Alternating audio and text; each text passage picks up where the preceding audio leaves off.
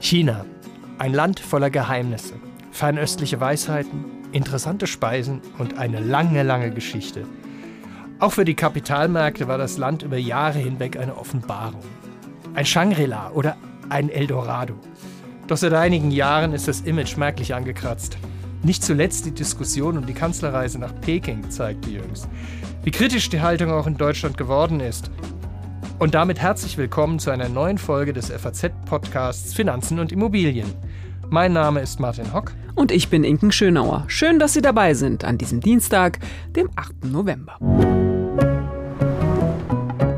Inken, warst du eigentlich schon mal in China? Ja, also die einfache Antwort wäre ja. Ich war schon mal in China, zweimal, ähm, einmal in Hongkong und einmal in Shanghai.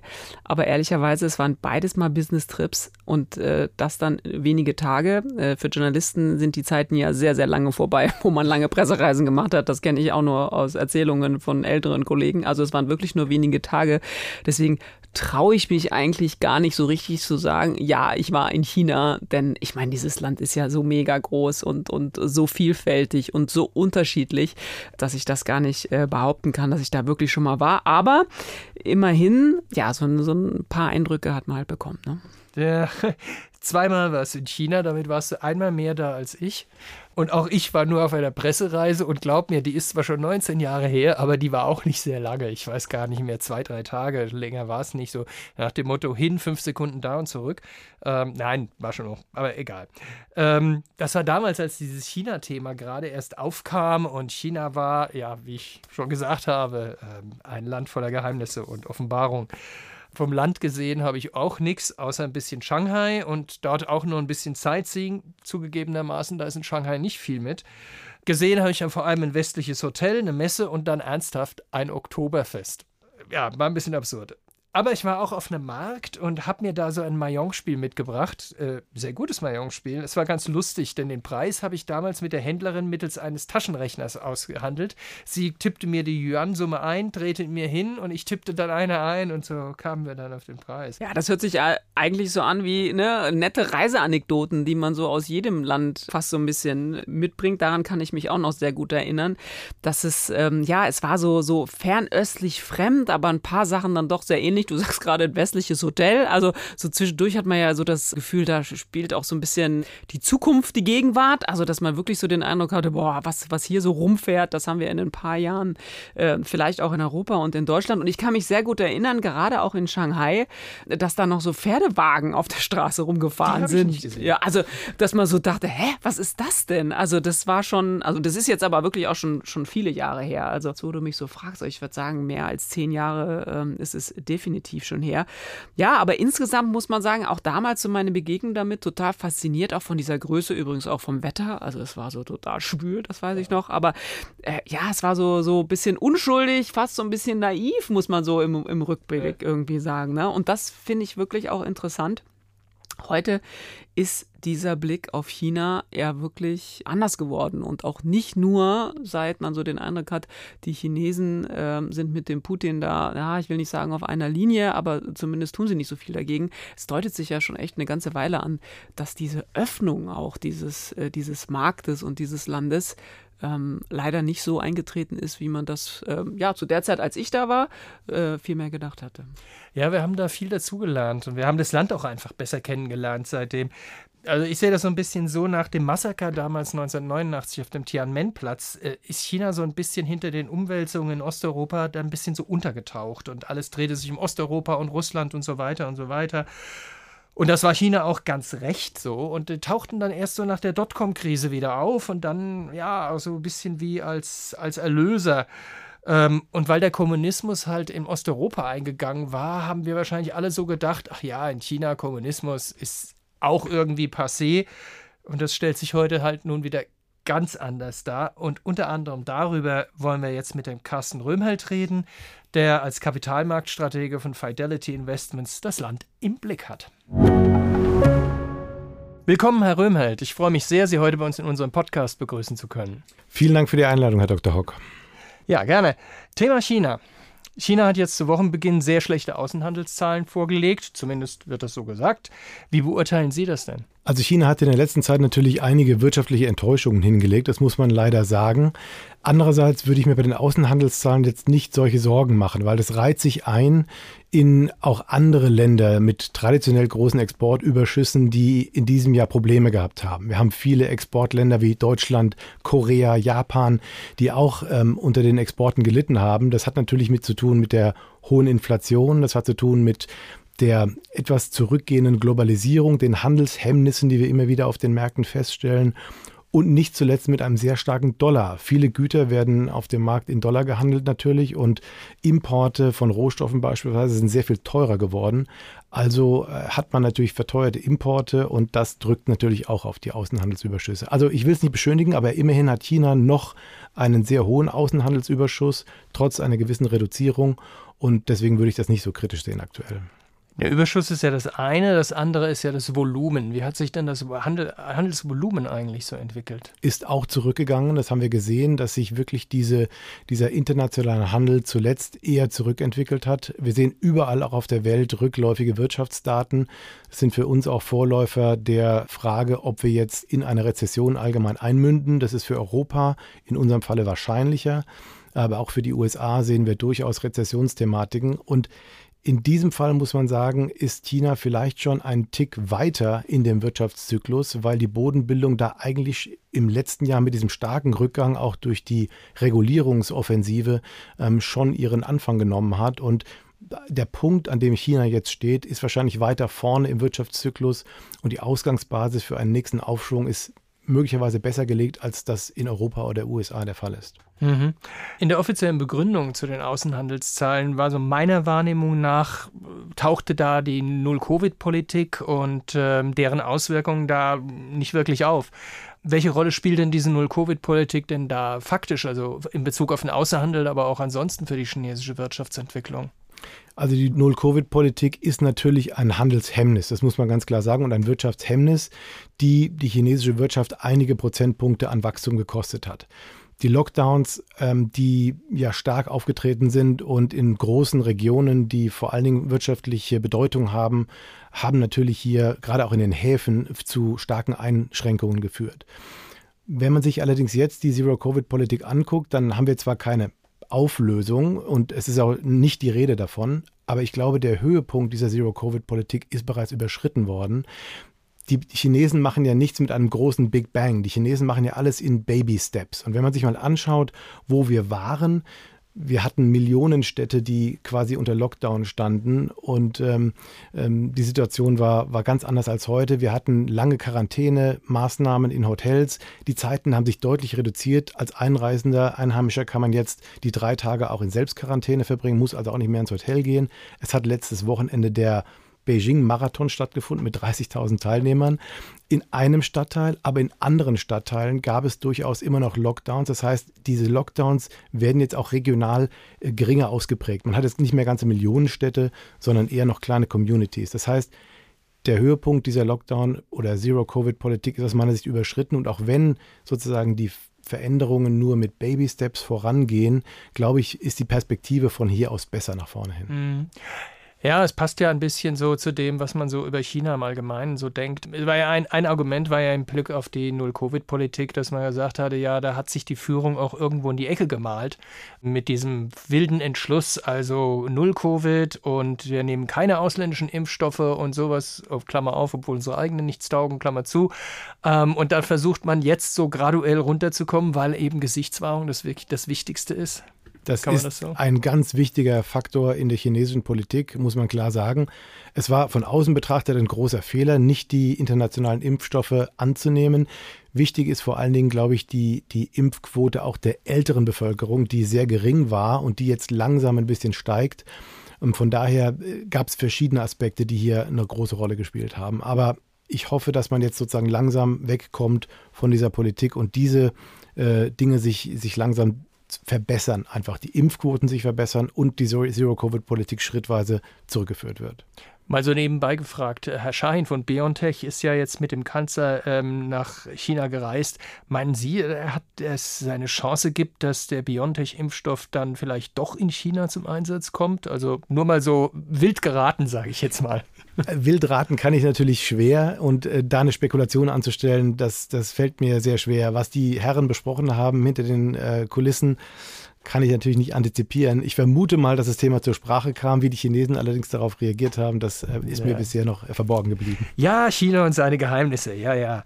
Ja, ein Geheimnis ist ja auch immer so ein bisschen der, der, der generelle Kurs. Äh, wir haben jetzt vor gar nicht allzu langer Zeit den Volkskongress gehabt, auf dem Xi seine ohnehin schon starke Stellung innerhalb der Partei ja noch weiter gefestigt und ausgebaut hat und ähm, Gegner auch, ähm, ja, auch, selbst wenn nicht so akute Gegner, Gegner auch hier abgehalftert hat. Wie wird sich denn diese, diese Dominanz einer, einer führenden Persönlichkeit, die wir so meiner Meinung nach also eigentlich seit Deng Xiaoping so nicht mehr hatten, ähm, auswirken? Das stimmt. Seit Deng Xiaoping gab es eben keinen Präsidenten mehr, der mehr als zwei Amtsperioden im Amt war. Das hat jetzt Präsident Xi sich einräumen lassen, sozusagen Präsident auf Lebenszeit zu sein. Das sind natürlich schon Entwicklungen, die man kritisch sehen muss. Das sind Zuspitzungen auf eine Person, das sind Machtpositionen, die, wenn er umgeben ist von Leuten, die ihm sozusagen ähm, seine Meinung wiedergeben, ist es natürlich eine schwierige Situation. Andererseits hat China natürlich das große Interesse, auch global weiter am Handel zu partizipieren, ausländische Investoren auch ins Land zu lassen. Und jetzt muss man sagen, der Parteikongress ist ja eigentlich keine politische, äh, Entschuldigung, keine, keine wirtschaftliche Veranstaltung. Es wird also, werden also wenig wirtschaftliche Themen besprochen. Das heißt, alle, die gehofft haben, dass wir jetzt noch mehr Aussagen zum Thema Wirtschaft bekommen, sind vielleicht enttäuscht worden. Da kommen jetzt im Dezember und im Anfang nächsten Jahres einige wichtige äh, Punkte dazu. Aber in politischer Hinsicht hat er natürlich die Macht jetzt sehr stark an sich genommen und ähm, das muss man abwarten, wie er damit umgeht und wie die chinesische Staatsführung auch international ihre Öffnung weiter vorantreibt. Ja, das Thema Öffnung, da komme ich gleich noch dazu.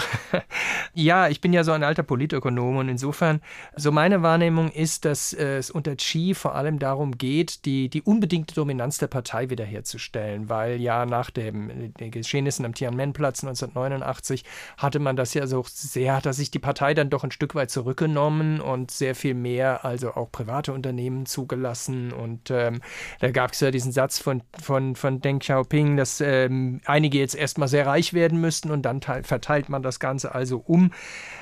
Aber mein Eindruck ist ja eigentlich, dass es hier mehr um Machtfaktor geht und dass Xi also eigentlich klar die, die, die, die dominante Stellung der Partei wiederherstellen will und ist dann unter diesen Umständen eigentlich zu erwarten, dass die erfolgreichen Privatsektoren, also Sektoren, in denen sehr viele erfolgreiche chinesische Unternehmen, private Unternehmen unterwegs sind, dass die vielleicht noch stärker gegängelt werden, als das bisher der Fall ist? Und wie sieht das für ausländische Unternehmen aus? Ich meine, gerade viele deutsche Unternehmen sind ja in China tätig.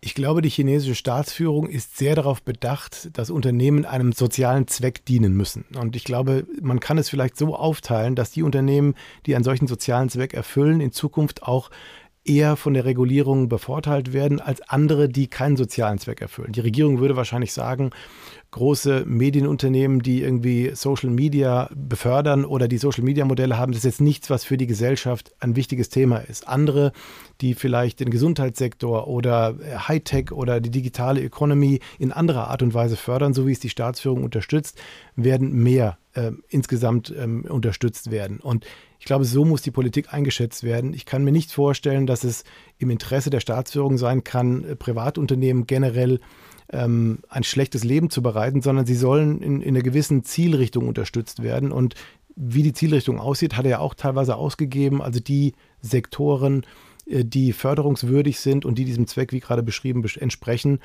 die, glaube ich, werden nach wie vor große Unterstützung erfahren. Und insofern wird auch die Öffnung aus meiner Sicht weitergehen, auch werden sie nicht, und das hat man jetzt auch im Besuch vielleicht des Bundeskanzlers gemerkt, sie werden sich nicht abschotten. Sie werden natürlich versuchen, im Laufe der Zeit etwas mehr autark zu werden und unabhängiger. Das sieht man an verschiedenen Vorhaben, die sie haben. Und auch vor allem bei der Chipindustrie sind sie mehr oder weniger dazu gezwungen, auch ihren eigenen Wirtschaftsraum aufzubauen. Aber noch sind die Handelsbeziehungen einfach zu wichtig zu den USA, zu Europa, als dass man im Moment das riskieren würde. Ich glaube, das ist absolut auf der Agenda der Chinesen im Moment. Mhm. Aber ähm, natürlich, wenn man dann, dann äh, darauf hinarbeitet, dass bestimmte Unternehmen, bestimmte Branchen soziale, das heißt politische Ziele erfüllen, läuft das natürlich immer auf eine Lenkung raus. Nun muss man dann sagen an der Stelle, klar, eine gewisse Art von Wirtschaftslenkung gibt es natürlich auch bei uns, hat sogar wieder mehr Konjunktur, als das vielleicht noch vor Jahren der Fall war. Ja, das ist eine Frage des Grades. Und das ist natürlich, da lässt sich natürlich jetzt trefflich spekulieren, wie weit so eine Gängelung geht. Und natürlich, wenn die Gängelung massiv wird, hätte sie doch wahrscheinlich sicherlich auch Folgen auf die Wirtschaftsentwicklung. Aber ich habe es ja gesagt, steckt nicht drin. Genau, man muss es einfach weiter beobachten, die Situation insgesamt. Wir glauben, dass die Regulierungsoffensive im, im breiteren Sinne jetzt erstmal vorbei ist. Ähm, die Situation, nachdem China aus der ersten Covid-Situation einigermaßen gestärkt hervorging in der Wirtschaftsentwicklung, wurde genutzt, um eben diese äh, Regulierungen in einer relativ ähm, massiven Art und Weise durchzusetzen. Und aus unserer Sicht ist jetzt erstmal die größte Regulierungsoffensive vorbei. Und jetzt ähm, muss sich die Wirtschaft erstmal wieder setzen. Jetzt müssen neue Stellschrauben gefunden werden, um wieder auf eine einigermaßen guten Wachstumspfad zu kommen, weil der ist im Moment einfach nicht so wirklich zu sehen. China hat vor allen Dingen durch Immobilien und durch den Immobiliensektor in den letzten Jahren massiv an Wachstum zugelegt. Der Sektor ist ein bisschen zerplatzt, wenn man so will, die Blase, auch nicht ganz unbewusst weil man natürlich diese, diese enorme kreditfinanzierte Wirtschaft dort eben nicht mehr haben wollte, was ich auch nachvollziehen kann. Und so muss man sich jetzt deutlich mit geringerem Wachstum einfach zufrieden geben. Deswegen werden wir die alten Zahlen in China einfach nicht mehr sehen nach vorne hin. Ja. Alte Zahlen, das heißt dann, womit rechnen Sie? Also, das, wenn Wachstum bei 4, 5, 6 Prozent rauskommt, ist es, glaube ich, jetzt eine Norm, die man für die nächsten Jahre so ungefähr fortschreiben kann, dass man sich in der Nähe von den, den sogenannten Double Digits, den zweistelligen Zahlen bewegt. Ich glaube, das ist einfach nicht mehr drin aktuell mhm. bei den Rahmenbedingungen. Ja, klar, es ist aber auch natürlich, je weiter eine Wirtschaft wächst, umso schwieriger wird es natürlich noch zweistellige Gesetz der großen wachsen. Zahlen. Genau, genau, genau.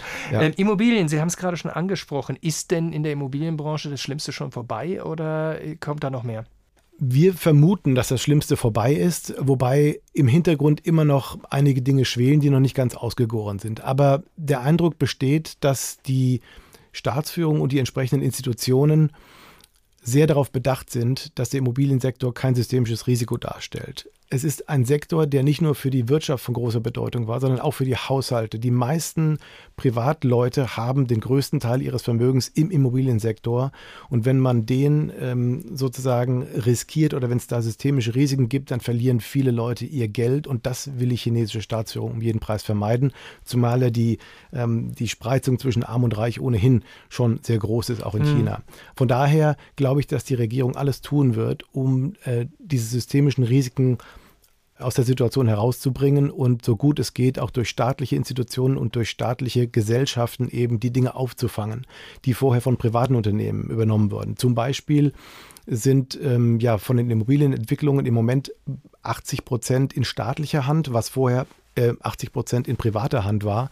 Das liegt daran, dass die Privatunternehmen jetzt nicht mehr die Mittel haben, um das Land zu kaufen, das notwendig ist für Immobilienentwicklung. Das übernehmen dann die Staatsunternehmen. Was natürlich herbeigeführt worden ist. Ja, in gewisser Weise. Im Prinzip sind wir dann wieder beim Thema Macht. Also ähm, der mächtige Immobiliensektor, der äh, da äh, privat vor allem dominiert war, wird jetzt wieder, ist wieder in, unter staatlicher Kontrolle. Hm. Mehr oder weniger ja. Die Privatleute haben natürlich jetzt auch mehr Vertrauen dann in staatliche Stellen, wenn es darum geht, wenn ich eine Immobilien, mich an einer Immobilienentwicklung beteilige und jetzt schon relativ viel Geld rauslegen muss, dann tue ich das wahrscheinlich eher bei einer Gesellschaft, von der ich glaube, dass sie in zehn Jahren auch noch existiert, hm. als vielleicht eine private Gesellschaft, bei der die Risiken erheblich größer geworden sind. Deswegen ist, glaube ich, genau das passiert. Eine gewisse staatliche Kontrolle auch in diesem Sektor aufgebracht worden, die in, den nächsten, in der nächsten Zeit den Immobiliensektor bestimmen wird.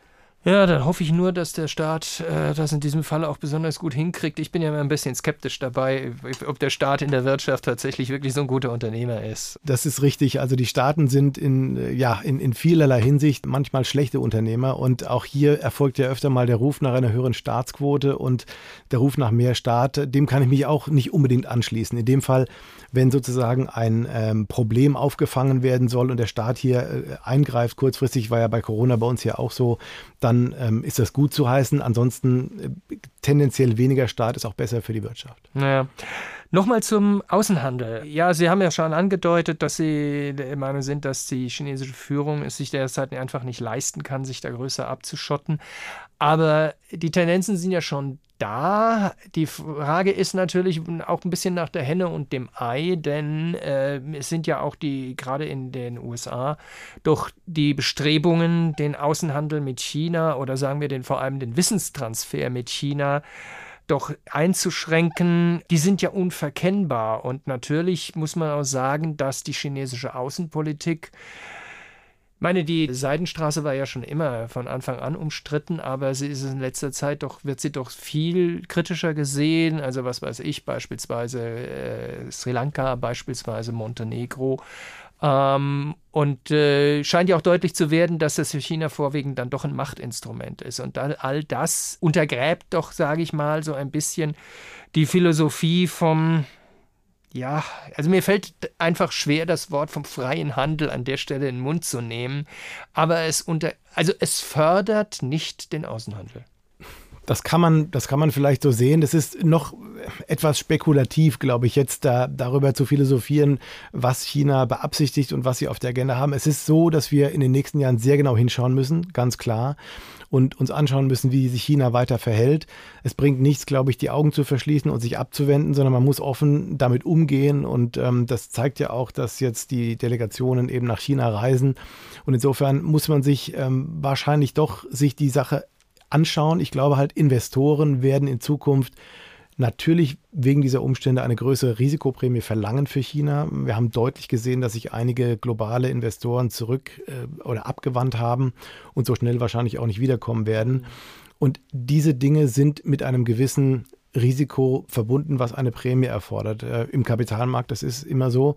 Und äh, die können wir auch nicht, nicht wegreden. Das ist einfach so. Aber die Fragen der Politik können wir nur sehr schwer von ihr beantworten.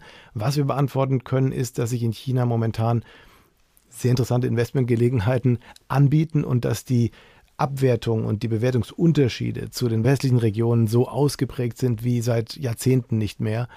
Und das gibt jemandem, der ähm, sich orientiert an der Unternehmensphilosophie oder an den Unternehmensmodellen, gibt dem genug Gelegenheit, vielleicht äh, Opportunitäten fürs eigene Portfolio zu suchen. Ja, Sie haben es ja schon jetzt angedeutet. Es ähm, war schon, schon, schon mehrfach zu lesen, dass ausländische Investoren ihr China-Engagement zurückfahren und dass die Stimmung also schlecht ist.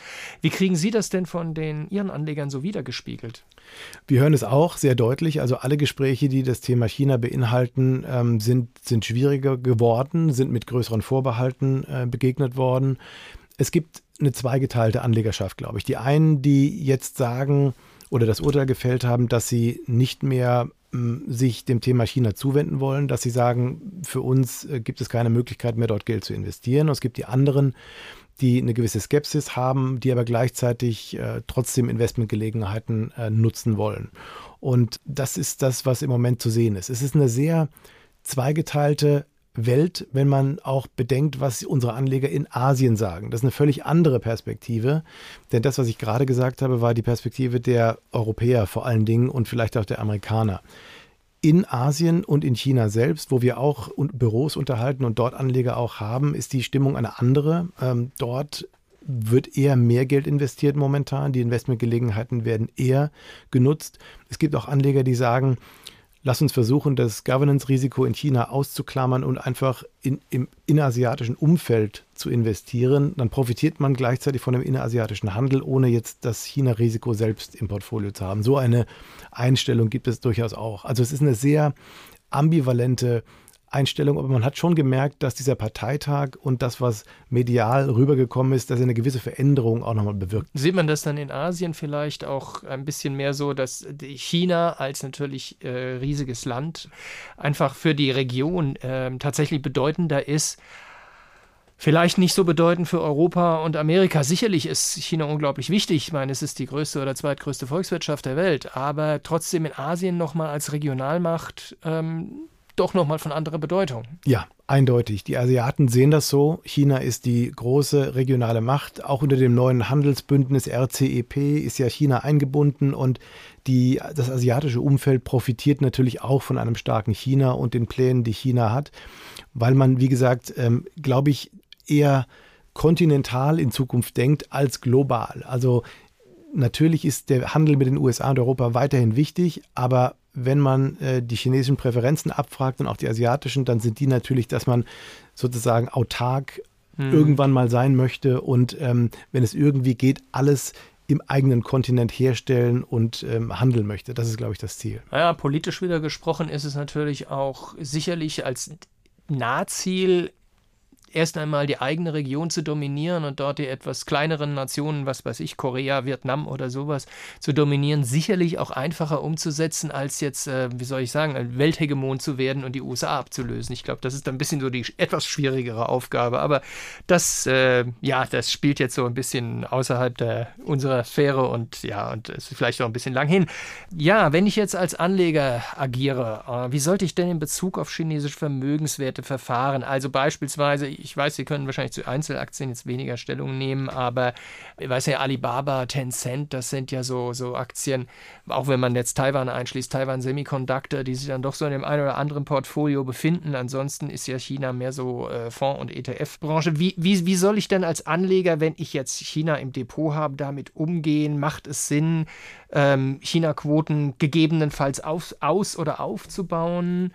Unter fundamentalen Überlegungen heraus macht es absolut Sinn, jetzt China-Quoten aufzubauen, weil die, die Bewertungsunterschiede im Moment extrem groß geworden sind. Wir haben in den letzten Tagen schon mal so einen Anflug dessen gesehen, was vielleicht in Zukunft auch passieren kann. Da gab es ja das Gerücht, dass diese Zero-Covid-Policy aufgelöst wird und da gab es schon mal massive Kurssprünge, wenngleich das jetzt ohne, ohne Basis war. Aber ich glaube, es gibt so ein bisschen Auskunft darüber, dass es dann doch einen gewissen Wunsch gibt danach, dort bei den günstigen Kursen, die wir im Vergleich zu anderen Regionen sehen, zu investieren. Was ich außerdem interessant finde, ist, dass gerade zum Beispiel chinesische Bonds in der Vergangenheit auch sehr gut als Diversifikator im Portfolio geeignet haben. Gerade die Bondmärkte waren dieses Jahr unter enormen Turbulenzen, also oh, ja. 20 Prozent Verluste ähm, annualisiert sozusagen bei Staatsanleihen oder Unternehmensanleihen ansatzweise ist etwas, was ein Anleger in unseren Sphären, in unserer Generation nicht erlebt hat und auch hoffentlich nicht mehr erleben muss in Zukunft. Aber da waren zum Beispiel chinesische Bonds völlig anders. Die haben in dem Fall sehr, sehr gut eine gewisse Entwicklung auf der Anleihenseite abgefangen. Und das ist meine Überlegung insgesamt, dass äh, als Diversifikator im Portfolio chinesische Vermögenswerte durchaus taugen. Und jetzt in einer Situation, wo das Sentiment, die Bewertungsfaktoren enorm am Boden sind, dass man da Zukäufe macht und sich insgesamt höhere Quoten ins Portfolio nimmt, ist aus meiner Sicht sehr sinnvoll. Aber das Risiko negativer Überraschungen, gerade aus der politischen Sphäre, das ist doch jetzt höher, als wir sagen mal vor zehn Jahren. Ja, deswegen sagte ich, die Risikoprämie wird in China zunehmen. Das heißt, die Entschädigung für das Risiko, was ich eingehe, um in China zu investieren, wird höher ausfallen müssen. Da haben Sie völlig recht. Und das ist etwas, was der Anleger einpreisen muss, kann natürlich aber auch im Endeffekt dann höhere Renditen erbringen. Aber die politische Entwicklung muss natürlich im Auge behalten werden. Darüber sind wir uns völlig im Klaren. Und ähm, insofern ist das der Faktor, den man äh, über die nächsten Jahre sicherlich weiter ähm, sich weiter gut anschauen muss. Last but not least, noch ein langfristiger Faktor, noch ein ganz an, der ganz anderen Art. Ich habe letztes Mal irgendeine Projektion in der Hand gehabt. Ich bin jetzt nicht mehr ganz sicher, um welches Jahr es ging, ob 2050, 2045, 2060. Jedenfalls war es eine Schätzung, die ich gelesen habe, dass die Einwohnerzahl Chinas dann um diese Zeit nur noch bei etwas mehr als bei 500 Millionen liegen könnte. Ähm, dieses demografische Problem, wie drängend ist das denn eigentlich in China? Es ist ein großes Problem. Und äh, diese Ein-Kind-Politik ist sehr, sehr lange verfolgt worden und sorgt nicht nur in China, wir alle haben äh, demografische Probleme Klar. im Westen natürlich, aber in China macht es äh, besondere Probleme, weil natürlich das Wirtschaftswachstum immer auch ähm, darauf ausgerichtet war, dass, dass das Land produktiv ist, dass es ähm, von nachfolgenden Generationen weiter unterstützt wird. Ich glaube, es ist ein großes Problem, was die politische Agenda in China maßgeblich auch bestimmt. Herr Röhmhold, vielen Dank für das Gespräch. Schön, dass Sie bei uns waren. Herzlichen Dank, Herr Dr. Hock. China. Das Thema ist doch groß wie das Land selbst. Inken, was nimmst du mit? Ja, auf alle Fälle nehme ich mit, dass das nicht der letzte Podcast zum Thema China äh, gewesen ist. Ich kann mich erinnern, in den anderthalb Jahren, die wir jetzt Podcast machen, hatten wir auch schon mal diverse Themen zu China, unter anderem auch chinesische Aktien. Das war mal äh, sehr, sehr interessant. Das weiß ich noch, sollten wir vielleicht auch mal wieder machen. Und es wird auch nicht die letzte Folge zu China gewesen sein. Da bin ich mir ziemlich sicher. Ich finde es aber ehrlich gesagt tatsächlich ganz erfrischend, mal wieder auch wenngleich es vielleicht auch so, ja, Verhalten positiv ist, aber eben auch mal solche, so eine Stimme äh, zu China zu hören. In der jüngsten Zeit, ja, ist das, was man da hört, ja fast so, hat so ein bisschen was Apokalyptisches äh, letztlich auch. Das Land ist groß und es ist wichtig und das kann man ja auch nicht äh, wegdiskutieren. Und deswegen wäre es auch zu begrüßen, wenn wir, wenn wir mit ihm halbwegs äh, zurechtkommen und ich meine, wir machen hier einen Finanzen-Podcast, es geht viel um Geldanlage. Wenn dieses Anlageuniversum uns nicht vollends äh, verschlossen bliebe, das wäre wär wirklich wünschenswert. Und ja, ich finde, das ist ja auch so für den Austausch zwischen Ländern wichtig. Ja, ich meine, wir scheitern ja so ein bisschen gerade mit dieser Handel- und Wandelgeschichte, aber mhm. trotzdem, ich will diese, will diese, diesen Gedanken eigentlich auch nicht ganz begraben, auch wenn es momentan wirklich äh, schwierig ist. Aber ähm, ja, das, das fände ich gut, wenn wir da auch über, über diese Schiene des Kapitalmarktes irgendwie verbunden bleiben würden. Das fände ich wichtig. Absolut. Und ich finde es auch immer wohltuend, meine andere Stimme zu hören, die so auch meine persönliche Weltuntergangsstimmung, die sich da so bei mir manchmal so breit macht, die, die mir dann eine andere Perspektive aufzeigt, dass man das Ganze vielleicht doch auch ein bisschen optimistischer sehen kann. Aber eins scheint mir doch klar jetzt nach dem Gespräch mit Carsten Röhmheld. Die Zeit, wie wir vorhin gesagt haben, naiv oder so, in der man chinesische Aktien so die Zukunft der Geldanlage waren, die ist wirklich vorbei. Also man wird da künftig auf noch gewisse Dinge noch mehr achten müssen, als man das hätte eigentlich schon vorher tun sollen. Ja, das ist so. Man hat wahrscheinlich wirklich auch ein äh, paar Zeichen einfach ignoriert, ne? Hat so ein paar Sachen vielleicht auch nicht äh, wahrhaben wollen, gerade was so dieses Thema Technologie angeht. Aber wie gesagt, manche Sachen kommen ja auch wieder. Insofern, ähm, ich teile ein bisschen Optimismus. Vielleicht wird es auch wieder besser. Dann sind wir auch schon wieder bei unserem Ding der Woche. Martin, was hast du dabei? Rate mal. Es geht um jemand, den wir hier schon hatten im Ding der Woche. Jemanden, der sehr bekannt ist und jemanden, an dem ich sehr viel Zweifel habe. Oh, da sind wir ja schon zwei. Also das ist ja, ist ja äh, definitiv keine äh, Million-Dollar-Frage, würde ich sagen. Also jemand, den wir hier schon hatten, äh, schon mehrmals hatten, muss man ja sagen. Da fällt mir natürlich äh, unser spezieller Freund Elon Musk ein. Ähm, was hat er jetzt schon wieder ausgefressen? Ach, der Techno-King von Tesla, der sich jetzt auch Chief Twit nennt. Chief Twit, echt. Wobei man ja wirklich, man kann ja wirklich sagen, Chief heißt ja auch so viel wie Häuptling und Chief Twit, ähm, ja, da fallen einem so manche bösen Analogien ein. Ah, ich weiß gar nicht, ob man sowas überhaupt noch sagen darf, aber ja, ja, ja. Aber worum geht es jetzt äh, dabei genau?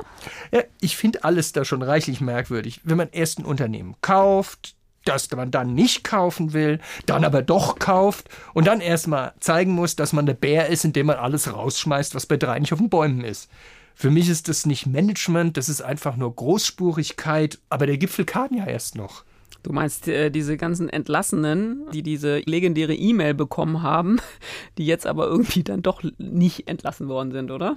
Genau das. Man, man muss sich ja mit Recht fragen, und unsere Kollegen vom Feuilleton haben das ja auch getan, ob der Chief Twit, Chief Twit, ich könnte mich totlachen, eigentlich überhaupt eine Idee hat, was er mit seinem Stamm jetzt anfangen soll. Und ich habe ja schon einmal prognostiziert, dass Musk mit seiner Selbstherrlichkeit, dass das alles ein böses Ende nimmt. Und das, was da jetzt passiert, das bestätigt mich eigentlich nur darin. Lieber Martin, ich muss allerdings sagen, ich fürchte, das ist noch lange nicht das Ende der Geschichte. Also da wird uns, äh, der wird uns noch einige Male hier beschäftigen. Da bin ich mir sehr, sehr sicher. Und tatsächlich mit den E-Mails habe ich mich letzte Woche auch gefragt, das muss man sich mal vorstellen, dass die jetzt erst feststellen, dass es so ein paar Leute gibt, die man doch lieber weiter an Bord hätte, weil sie für dieses Unternehmen wichtig sind. Da denkt man immer, der Mensch äh, schafft es irgendwie, Raketen ins Weltall zu schicken. Und ich finde, das ist schon echt eine Lebensleistung. Mal, mal ganz auch ab, davon abgesehen mit den, mit den Autos, so eine, so eine Revolution, das haben wir hier ja auch schon häufiger besprochen, hinzukriegen, eine ganze Branche so aufzumischen, so etablierte Spieler wie VW und BMW und alle so aufzuschrecken. Ich finde das schon, also der, der Mann hat schon Brain, also das muss man echt sagen. Aber es ist auf der anderen Seite schon echt sehr, sehr fragwürdig. Und wie gesagt, ich bin mal gespannt, wie das weitergeht. Das wird nicht das letzte sein. Unbestritten. Der, der Techno-King, ja, das trifft schon eher zu, aber ich habe das Gefühl, von Technik versteht der Mensch viel und von Menschen sehr, sehr wenig. Das ist wohl leider so. Und das war's auch schon wieder mit unserer dieswöchigen Folge des FAZ-Podcasts Finanzen und Immobilien. Wenn Sie Fragen haben, Themenwünsche oder andere Anregungen, schicken Sie uns eine E-Mail an podcast.faz.de oder schreiben Sie uns auf unseren Social-Media-Kanälen. Wir freuen uns, wenn Sie uns abonnieren und wenn Sie uns weiterempfehlen. Zu finden sind wir überall dort, wo es Podcasts gibt. Und schauen Sie auch gern mal in unsere LinkedIn-Gruppe, da gibt es auch immer wieder den ein oder anderen interessanten Post. Tschüss, bis nächste Woche. Alles Gute und machen Sie was aus Ihrem Geld.